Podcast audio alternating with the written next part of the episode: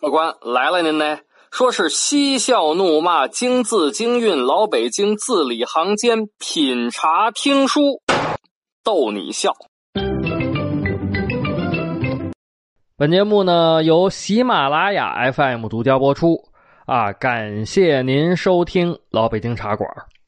我呢是喜马拉雅上最会讲北京故事的丁儿爷。今儿个呀，又是礼拜一了啊！咱们呢，接着上个礼拜一的给您讲。上回书咱们说到刘文静偷袭潼关，李唐王兵临长安。话说隋朝啊，大业十三年，也就是公元六百一十六年九月底。唐王李渊的三路大军已经抵达长安城了。哪三路呢？啊，刘洪基尹开山的六万人李世民平阳公主的十三万人，还有李渊的六万人啊，等于是李渊、李世民、刘洪基啊，就算二十多万人吧，把长安城来了一个大包围。但是呢，李渊不着急攻城。那都兵临城下了，为什么不攻城呢？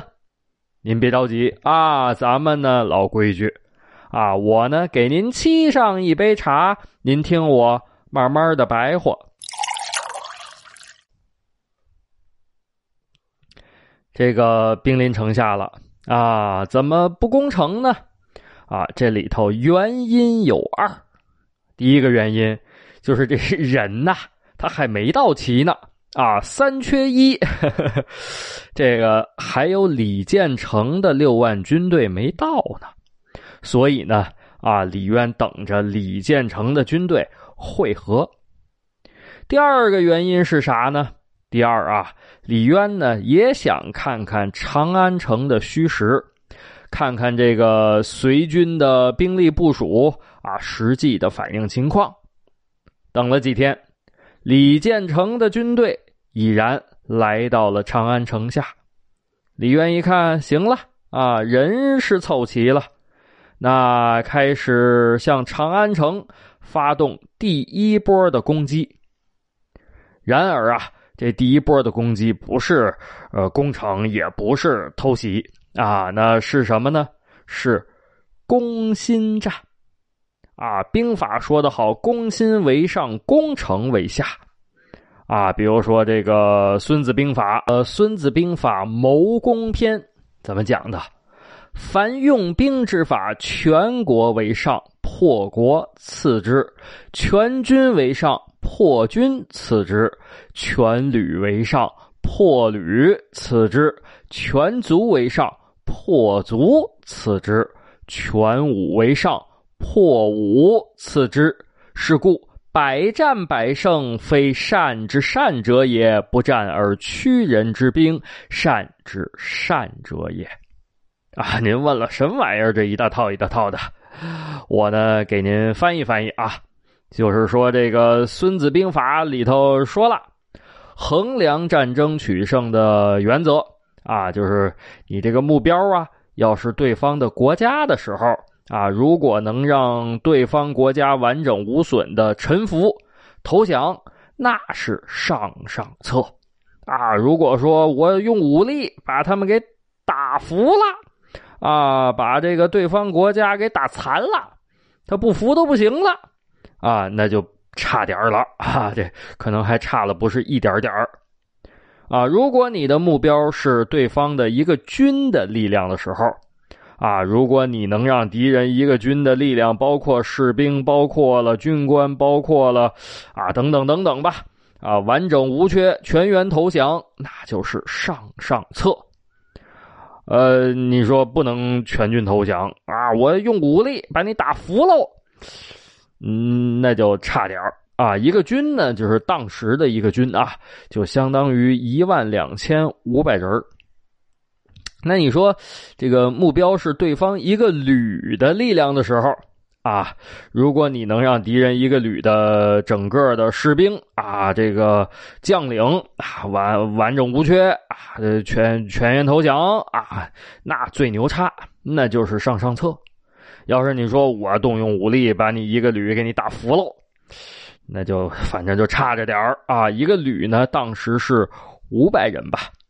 啊，这个族和你想的不一样啊！族不是一个人，是这就叫族啊，就是你的战斗目标是对方一族的时候，这个族啊，确实是那个象棋里头那个小卒子过河那个卒，但这个族呢不是一个人啊，当时呢是指一百人啊。当你的战斗对象是对方一百人的时候，如果你能让对方这一百人啊，呃，全员投降啊，那是上上策。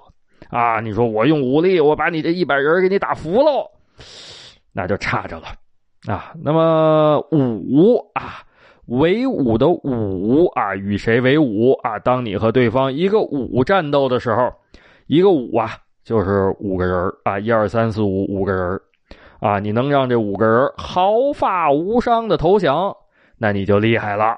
但是呢，还是那句话啊，我靠武力，我把你们五个人给我打服喽。那就差着点啊！最后这几句：“是故百战百胜，非善之善者也；不战而屈人之兵，善之善者也。”啊，是故啊，就是总结的意思啊。总而言之，言而总之啊，所以呢，这个孙子给咱们总结了啊。所以说，百战百胜虽然厉害，但是啊，不是最厉害的。啊！不通过打仗，不死人，不破坏，就让对方投降，就让对方认怂，就让对方认输啊！那才是最厉害的呢！啊，这个呢，呃，在现代军事用语中叫什么呢？叫做超限战。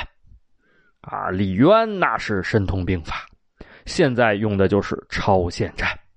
首先派出使者。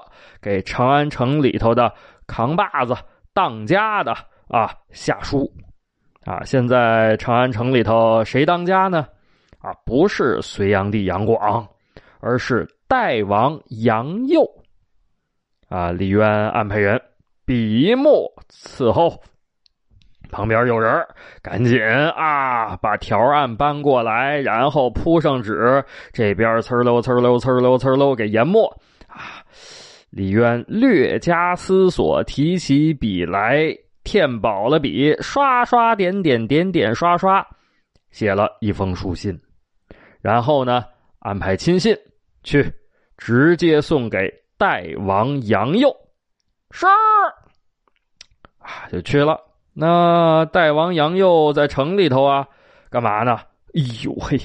就跟热锅上的蚂蚁似的，这叫走柳啊！这是抓耳挠腮的。突然有人来报：报报报报！唐兵送来书信一封。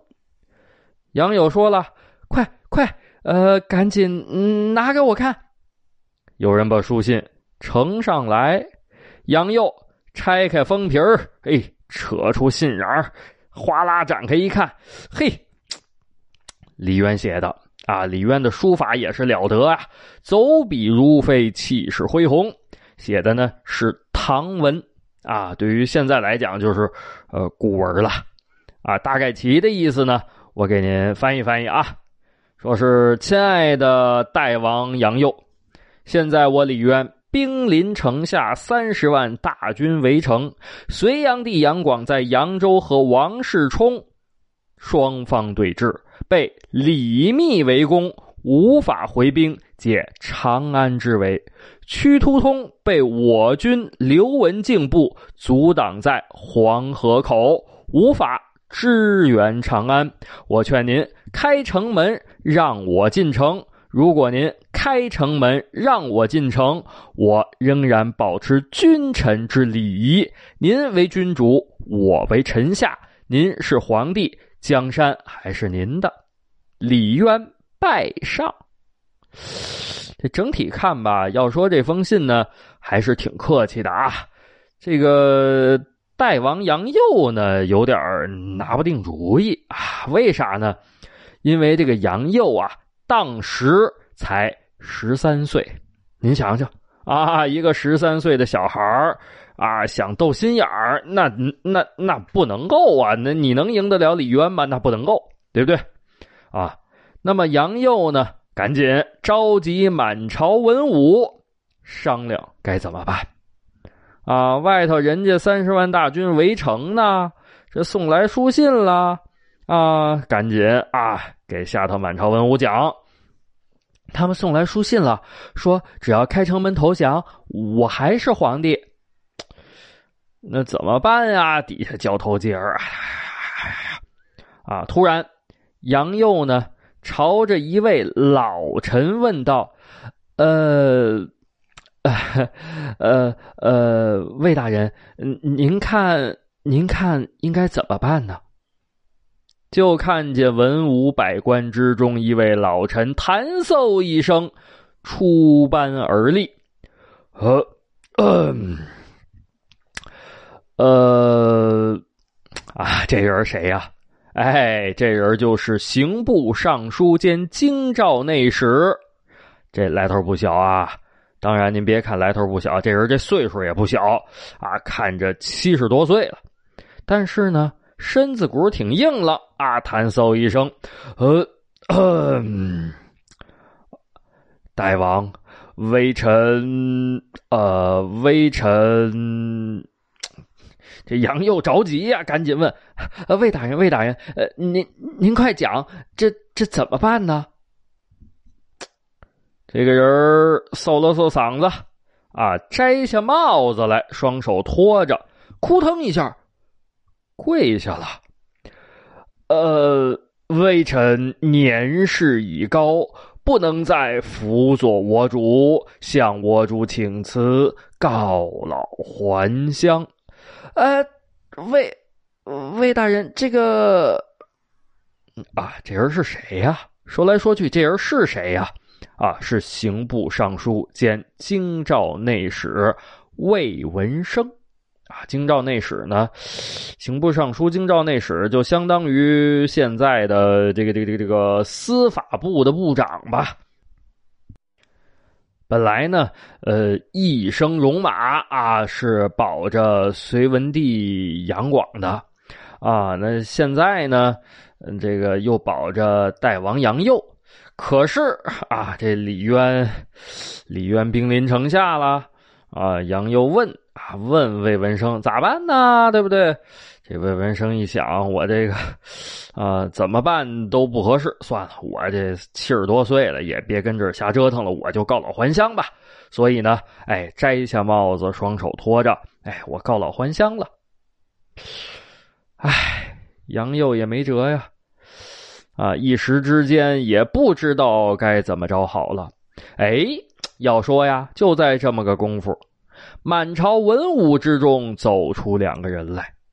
啊，一个呢是负责镇守长安的右翼卫将军，叫殷世师；另一个呢是京兆郡丞，叫华夷。殷世师说了：“末将愿死战长安。”绝不投降。华夷也说了：“末将宁死不投降唐贼。”哎，您说了啊，这殷世师这华谊还挺硬骨头啊，就还挺有种，是吧？其实呢，其实不是啊，这里头呢有国仇，更有家恨啊。啥叫家恨？就是私人恩怨。呃，李渊。当时太原起兵，殷世师华仪得着消息了。哎呀，李渊起兵啦！啊，要造反。这殷世师这华仪一琢磨，这是个好机会呀！啊，这是一个向朝廷表忠心的好机会。俩人带着军队，啊，来到这个李渊他们家祖坟。刨，把他们家祖坟给我刨喽！啊，嘁哧咔哧，嘁哧咔哧，把李渊那祖坟给刨了。祖先遗骨曝尸荒野。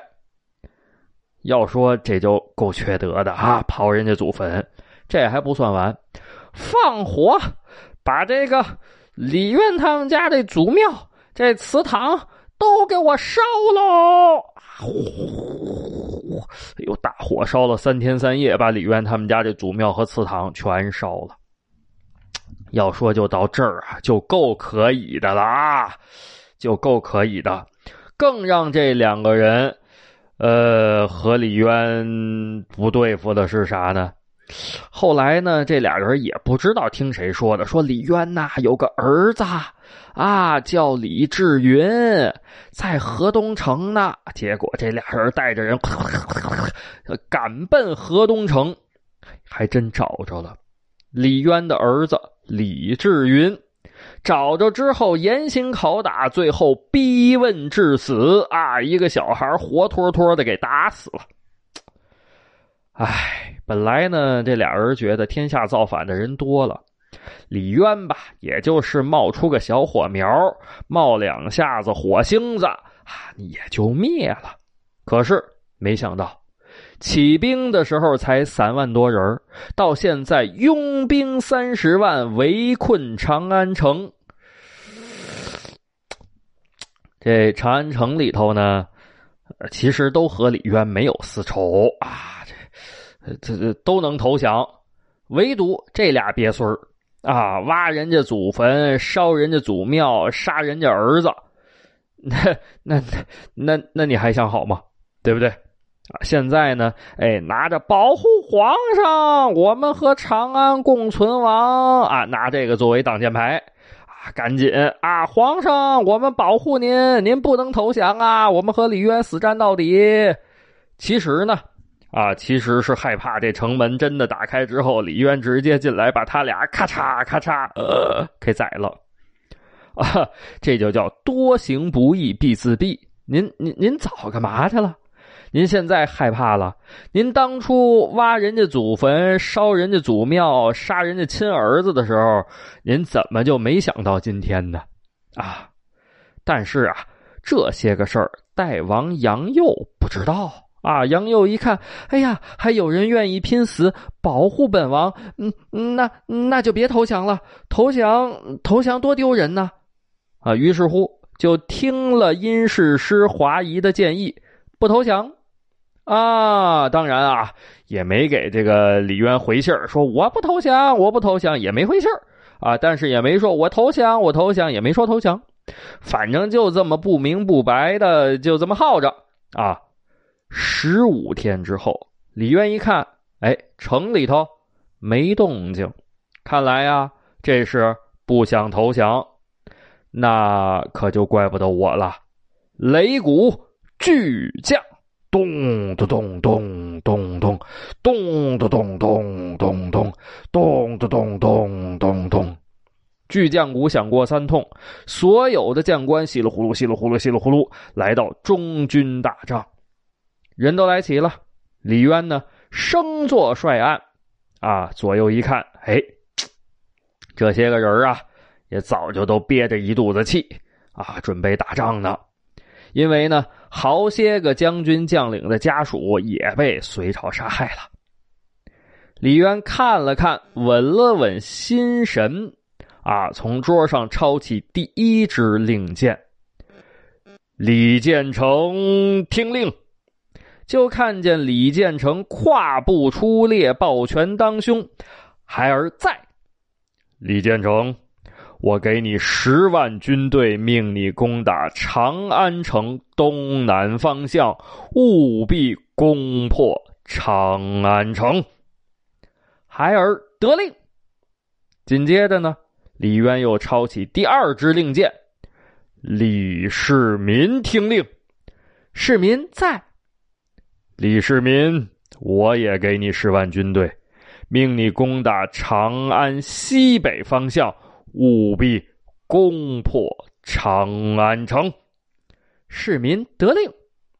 啊，分配完这两支令箭，李渊紧接着又安排了军需物资、四路接应啊，等等等等。隋朝大业十三年啊，十月二十七号。天刚刚亮，就听见城的东南西北四个方向同时突突突，炮声响起，接着就是二十万大军兵分四路攻打长安城的四座城门子。哎，但是啊，长安城那是隋朝的都城，哪儿那么容易让您打呀？城高墙厚，河宽水深，根本就打不进去。别看你是李建成，别看你是李世民，您就是活神仙转世，就是诸葛亮再来，也得费点劲啊！结果整整十天，长安城依旧是。长安城，城墙之上依旧是隋朝军队的旗子。哎，咋地没咋地？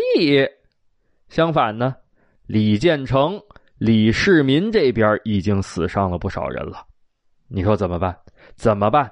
怎么办？啊！就这个时候，李建成的营帐之中出事了。突然有人讨令，谁呀？飞虎营军头雷永吉，啊，军头啊，呃，军头就相当于阴阳郎将啊，顶多也就是个五品的官职吧，就顶多了啊，其实就没什么说话的权利。尤其现在李渊的三十万军队，那一个五品官就就就就轮不着啊。可是呢。哎，这个时候雷永吉出来说话了啊！雷永吉说道：“嗯，建成将军，末将愿讨一支将令，攻破长安城东城门。”李建成看了看雷永吉，雷将军，军中无戏言。雷永吉说了。末末将知道，军中十七禁令，五五十四斩，要么城破门开，要么战死沙场，军中绝无戏言。李建成想了想，没有办法的时候，这个就是最好的办法。好，好你个雷永吉！我就给你一支将令，需要多少军士、枪刀器械，随你调用。雷永吉上前接过令箭，插手施礼，得令。说完之后，拿着令箭，转身大踏步走出了李建成的中军大帐了。那这雷永吉究竟结果怎么样了？长安城。到底儿是隋朝赢了还是唐兵赢了呢？啊，由于时间的关系，咱们今儿个就讲不了了。啊，没关系啊，您别着急，下个礼拜一咱们接着这个给您往下讲，您可一准来啊。